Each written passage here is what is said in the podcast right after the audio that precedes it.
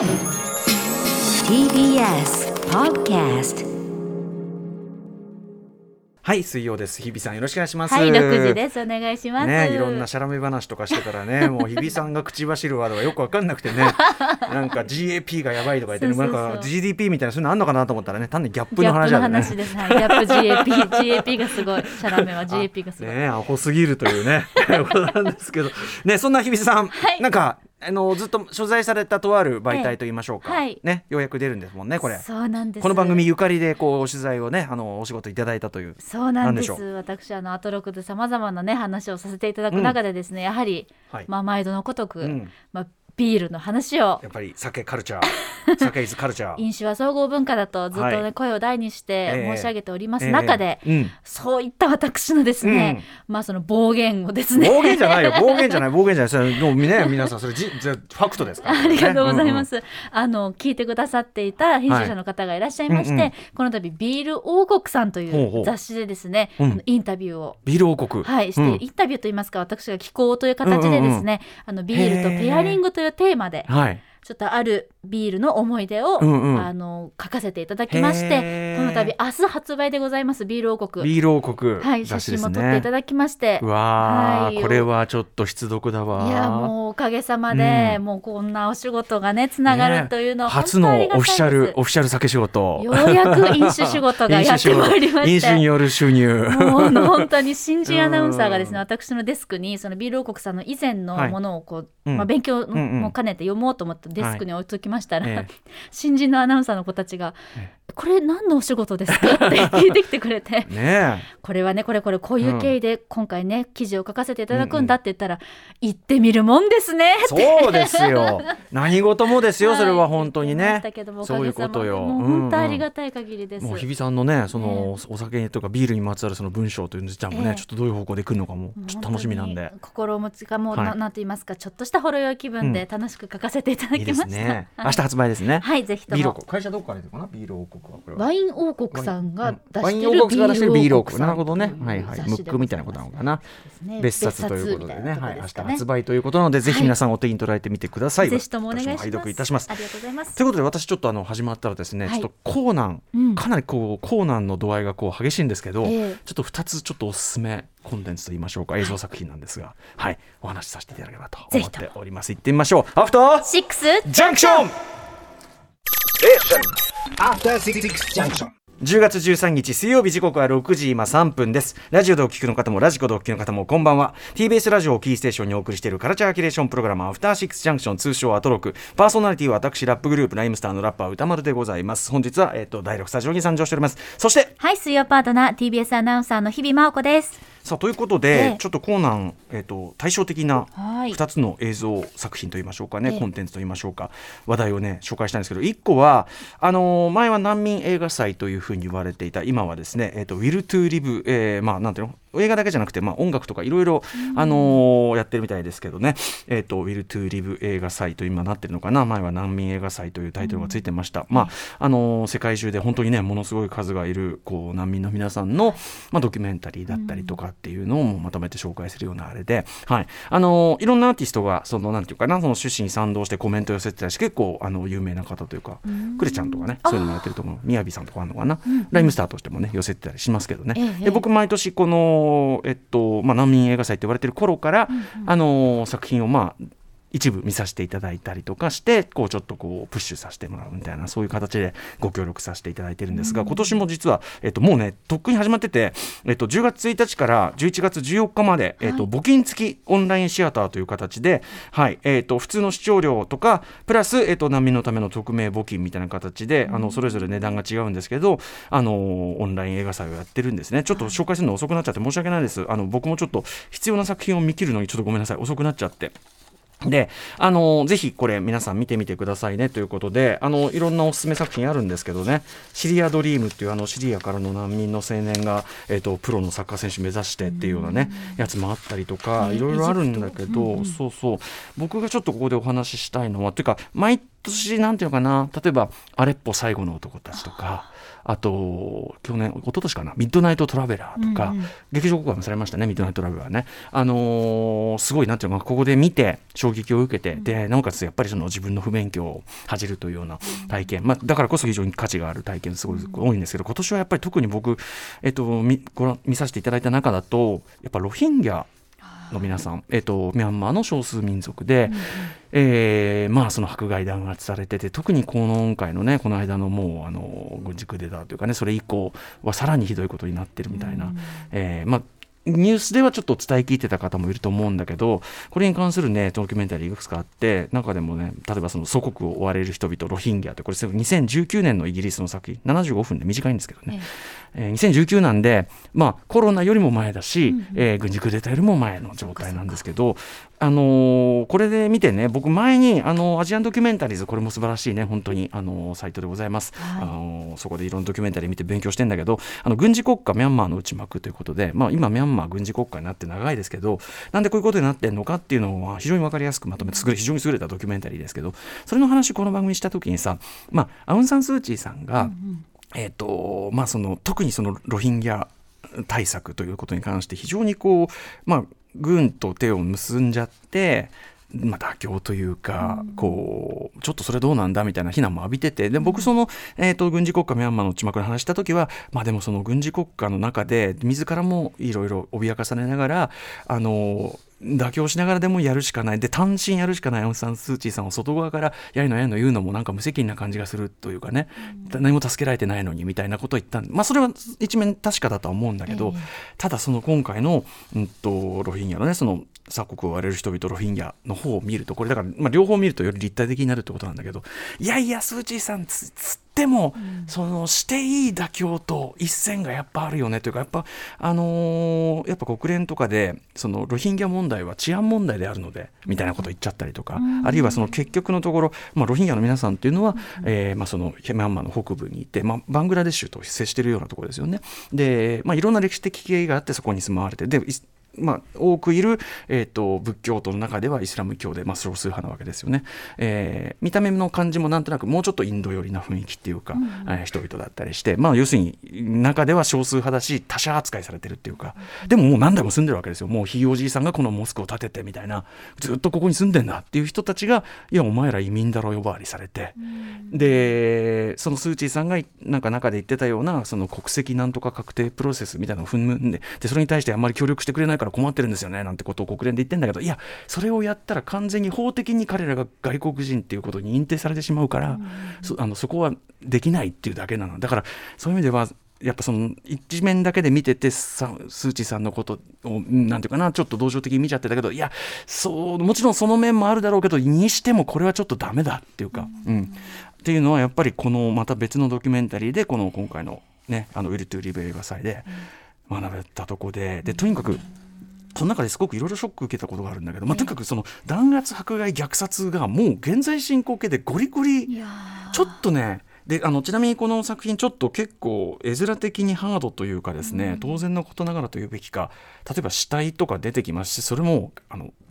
全然子供の死体とかです、山ほどの子供の死体とか出てくるんでちょっと閲覧注意であったりするんですけど、ええ。あのそんな状態なんですね。でもとにかくひどいんだけどでそこそこまでこうことがこじれちゃった一つに例えばですねあの、まあ、とあるこう事件が起こってこれをやったのはあいつらだっていうような、まあ、情報が流れでもそれは非常に検証していくとちょっとこれはうん捏造っていうか明らかに意図的に流された情報じゃないのかみたいなことを流され、そうするとこっちはねほら見ろと。だからこっちは自衛のためにやんなきゃいけないんだっつって暴力とかそういう弾圧的なことが正当化されていくみたいなのってこれ世界のどこでも日本でもね、そういうこと言う人いますよね、ええ。繰り返されてる構図だし。あとまあずっと住んでた人に対してあいつらは外国人だからこれも聞いたことはね全然もう我々問題ですよねこれね。あるし。あとねちょっと本当にショック受けてしまうのはえっとまあ、仏教指導者、まあ、非常に大多数は仏教ですから、えーまあ、仏教指導者の方がいても立派な感じに見えるんですけど同時に民族主義者でもあってゴリゴリのだからやっぱりその仏教を守るためにイスラム教を排斥排斥するのだみたいな。でだんだんこう立派な人なんだろうなと思って聞いてるとあれあれあれめちゃくちゃ怖いんですけど言ってることみたいな。あのでもやっぱりそのきっちりそういう人たちが力を持って何かやってたりとか要はそのなんていうかな善意っていう見旗のもとになされるこう行為がいかに恐ろしいかそのベースになってるのがやっぱり偏見から来る恐怖とか怒りとかみたいなものをベースにそれが正しさを背負った時にいかにこう怖いものになってしまうかそれがしかも多数派である場合、まあ怖いというかね、ちょっとこうでしかもそのっていうのはやっぱりねあの我々の社会にもあるものだし、あともっと直接的なことを言えばやっぱりそのミャンマーの軍事政権ってなると長年やっぱりいろいろ付き合いがあるのは日本政府もしかりなわけですよねだからその途中で結構そのえぐい話が出てきてでその,、うん、その軍事政権のこういう中でっていうところにしっかりやっぱ当時の日本の政治家たちが一緒ににこやかに映ったりするわけですよ。うん、だからこう全く今の我々の暮らしと全く地続きの話だったりするわけですよね。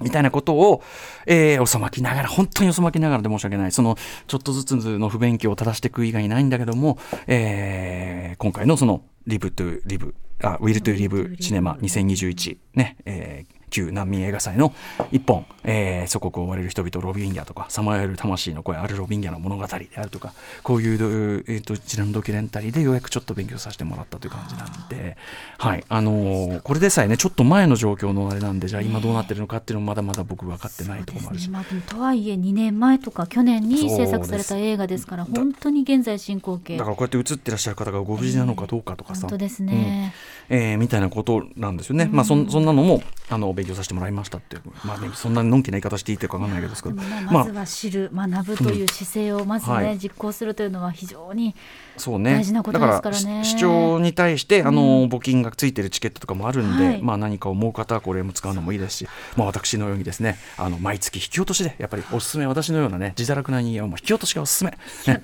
どうせくだらぬ飲み会に使ってしまうのだから、はい、はい、えー、引き落としでね、もう強制的にあの強制的にこうなんていうかな。ちゃんと有効に使われるところに行く、うん、アムネスティとかそういうところにね、うん、セーブ・ザ・チルドレンとかそういうところにね、うん、やってますんでね。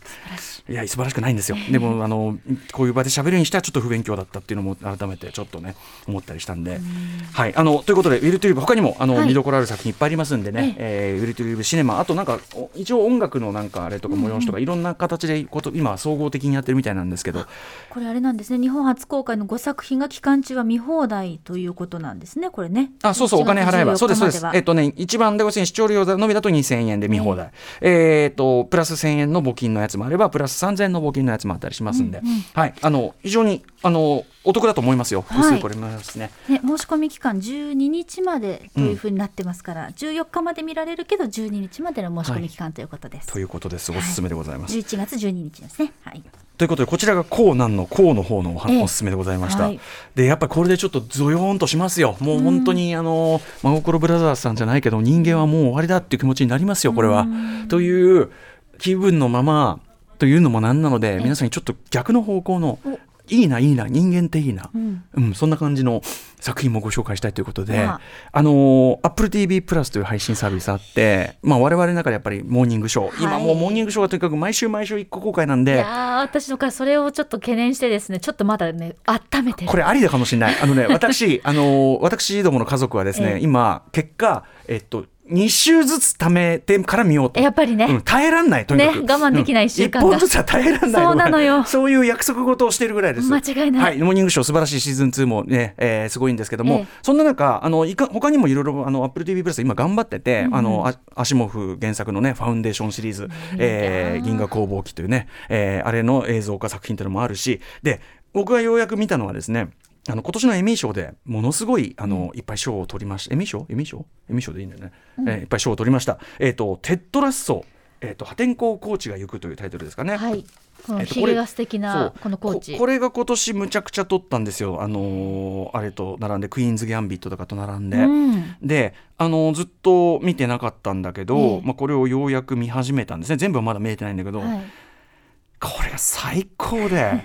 これまず1本30分ぐらいで短いんですね。見やすいですね、うん、これがでもまたねだからこそ危険でポンポンポンポン見ちゃう。ああ、うん、止まらなくなるやつです、ね、1シーズン10話みたいな感じなんですけど、だからまあ見見終わっちゃうのも割とすぐなんだけどこれジェイソン・サイダキスさんというね、えー、コメディアンの方が主演でどうまあ大雑把に言えばもともとフットボールのコーチだったアメリカ人のコーチが、うんうん、まあどういうわけかこれ理由があるんですけど後ほど言いますけど、はい、どういうわけか、えーと、とそのイギリスのですねサッカーの選手に就任すると呼ばれてきて。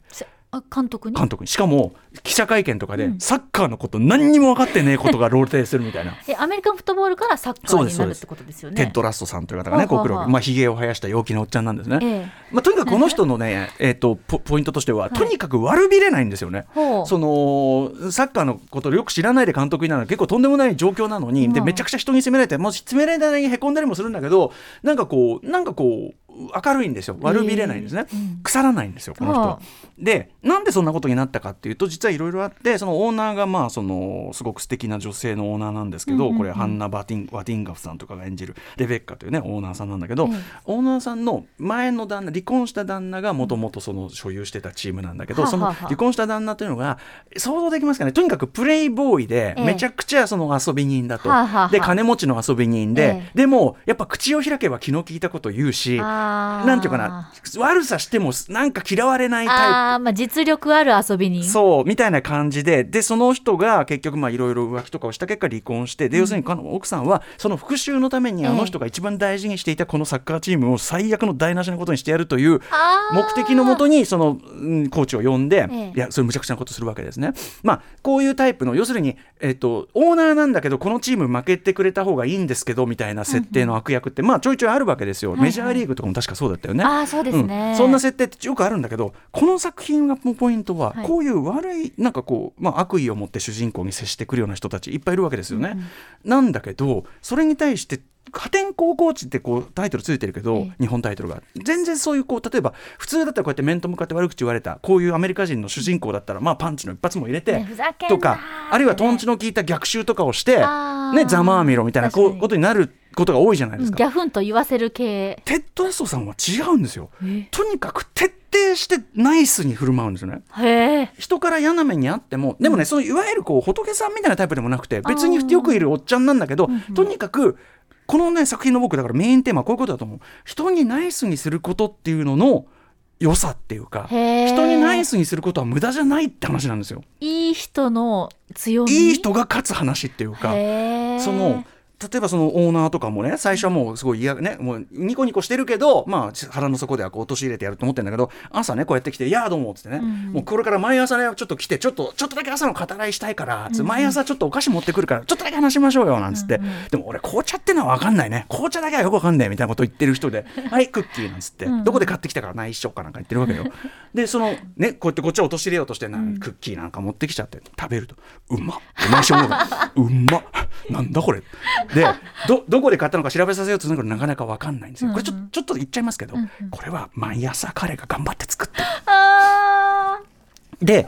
とかでその要するにこっちはいびり落としてやろうと思ってるのに、もうすでにすでにもうあの出花をくじかれてるわけですよ。こう美味しいクッキーで。ーなるほど。でね結局彼女もひどく傷ついてるわけその旦那の振る舞いのせいで。そうでね。でそのねえっと募金パーティーみたいなのをやるっていうんでパーティーを買わないかなパーティーを開くんだけどそこにまた旦那が意気揚々と現れて、また100万ドルポンド切っちゃうよなんかね、まあ、にやん。やの傘浴びちゃって、でも彼女はもう悔しくて泣いてるわけですよ。でもそこでまあもちろんそのテトラスト主人公もナイスだし、まあ、さらにいいのが、えっと、すごいスプター選手でクソ野郎なんですから、こいつをどうどうしてくれるかがこ今後の問題なんだけど、それの彼女の、まあえっと、セクシー系モデルみたいなのがいてまたこいつが最高にいいやつなのね。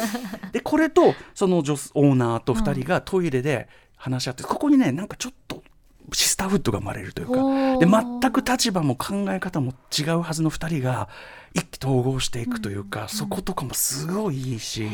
とにかくそのテッドラストのあくまで腐らない何があってもネガティブにをネガティブで返さないそのねなんかスタンスがでもそれがわざとらしくないっていうか単に本当に何も考えてないだけにも見えるっていうか。はあはあはあはあ。なんかねそのこうとにかくでも人にナイスをすることがよちょっとずつでも物事を変えていく話というか、なんか究極のいい人ってグッとくるんですねなんかね。そう。でもねなんかそのいわゆるいい人感のあるいい人でもないのよ別に。ああなんかおバカないい人じゃないってことですか？そうだね。なんか不思議。とにかくで例えばねその彼を陥れようとしてるライターがいてね、うんうんインタビューさせてくれよなんてすごい嫌みったらしくね、ええ。でもとにかくもう弱点ばっかり見つけて書こうと当然するわけですよ。でその嫌味な態度みたいな最後まで崩れないんだけど、いざ彼が原稿を書いてみるとそれを読んでみるとまあ彼はもう今後も負け続けるだろうし勝ちにこだわらないなんてこいつ言ってんだと、うんうん。だしこうこうこうでこんだけこんだけまあこいつも負けは続くし多分監督も長く続かないと思うよ、うん。でもってこう書く文章とかがくとやっぱりこう何かが心を動かしてるというかだからねこれ本当にエメー賞そのいっぱい賞を取ったのも分かるっていうか新しいとにかくその嫌な感じじゃないっていうかひ人の善の面っていうのを引き出していくドラマっていうかでもおかしいんですすっげえ笑っちゃうけど。ちょっとでもだから下向きがちな毎日がやっぱりこのコロナのせいでね続いてるからなんかこういうエネルギーちょっと注入したいですね。ハードな現実を見るるのと裏返しで、うんはい、テトラッソ破天荒なるほど。コーチが行くこれも後ろでございます。Apple あ TV Apple TV プラス。すいません時間来ちゃった。はい。はいメイン紹介行ってみよう。はいということでこの後すぐのカルチャー界の気になる人物動きを紹介するカルチャートークのコーナーでは昨年の高校演劇特集にてご紹介いたしました徳島市立高校の演劇部の作品水深0メートルからの作者中田姫香さんが登場です実はですね間もなく発売する予定のえ高校演劇人パート2でも私対談させていただきました、うん。まあお話まだまだ聞きたいということでですね、はいアトロクにお招きしまして演劇について脚本についてなどなど伺いたいと思いますはい。そして7時から日替わりでライブや DJ プレイをお送りするミュージックゾーンライブダイレクト今夜のアーティストはこちら。先月結成15周年記念アルバム「ギフトをリリースした踊れるジャズバンドトライフォースが番組に久々の登場でございますそしてはい、その後7時40分頃からは新概念提唱型投稿コーナーです。あなたの映画館での思い出や体験談をご紹介、シアター一期一会。そして8時台の特集コーナー、ビヨンドザカルチャーは？全世界のアイドル好きに捧ぐ竹中夏実プレゼンツ。推しの健康が願えないやつは今すぐ出ていけ特集。あははこの曲だ。領事フィーチャリング歌丸失礼いたしました、はい、さあ、日本にですね、アイドル歌手と呼ばれる存在が誕生して半世紀余りです。アイドルたちの輝かしいステージパフォーマンスはいつの世も努力や美学、そして尋常ならざるプロ意識によって成り立っています。でも、アイドルだって人間だもの。特に女性アイドルには努力や美学やプロ意識ではどうにもならない体の不調も起こります。はい、ということで今夜は新刊「アイドル保健体育」これ非常に重要な本出されたと思います、えー発売されたばかり振付師の竹中夏実先生をお迎えしてこれまで表面化されにくかった女性アイドルの体の健康にスポットを当て推しのよりの一層の健康と活躍をひたすら願うと同時に月経困難症や摂食障害など女性特有の体の健康課題について理解を深め意識もアップデートしていこうという素晴らしい特集となっております必聴でございます。え番組への感想や質問などリアルタイムでお待ちしています。アドレスは歌丸アットマーク tbs.co.jp までお待ちしています。それではアフターシックスジャンクション行行ってみよう After Six Junction.